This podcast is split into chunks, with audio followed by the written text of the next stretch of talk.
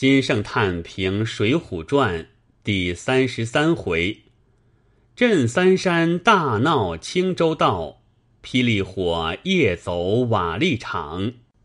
无关元人杂剧，每一篇为四折，每折只用一人独唱，而同场诸人仅以磕白，从旁挑动承接之。此无他，盖昔者之人，其胸中自有一篇一篇绝妙文字，篇各成文，文各有意，有起有节，有开有合，有呼有应，有顿有跌。特无所复立，则不能以空中书写。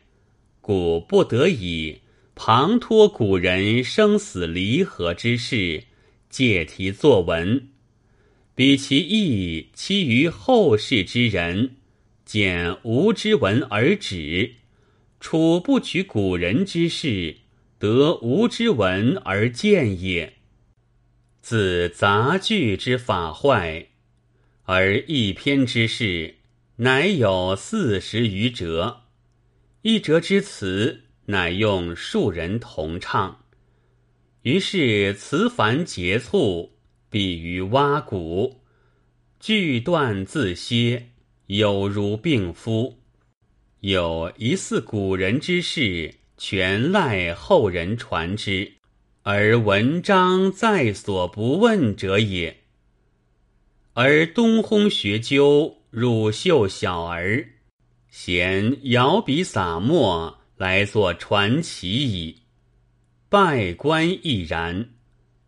拜官故效古史事法也。虽一部前后必有数篇，一篇之中凡有数事，然但有一人，必为一人立传；若有十人，必为十人立传。夫人必立传者，史是一定之利也；而事则通常者，文人连贯之才也。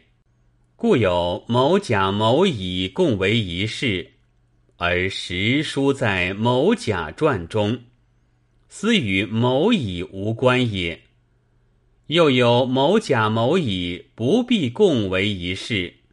而于某甲传中忽然及于某乙，此故作者心爱某乙，不能暂忘。苟有变可以及之，则遂及之。是又与某甲无欲，故曰文人操管之计，其权为至重也。夫某甲传中。忽及某乙者，如宋江传中再述武松，是其利也。书在甲传，以则无欲者，如花荣传中不重宋江，是其利也。夫一人有一人之传，一传有一篇之文，一文有一端之旨。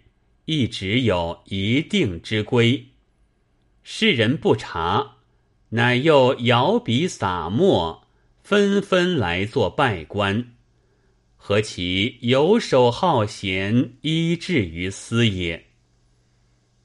古本《水浒》写花荣，便写到宋江，悉为花荣所用。俗本只落一二字。其丑遂不可当，不知何人所改，既不可治节，故特取其例，依述之。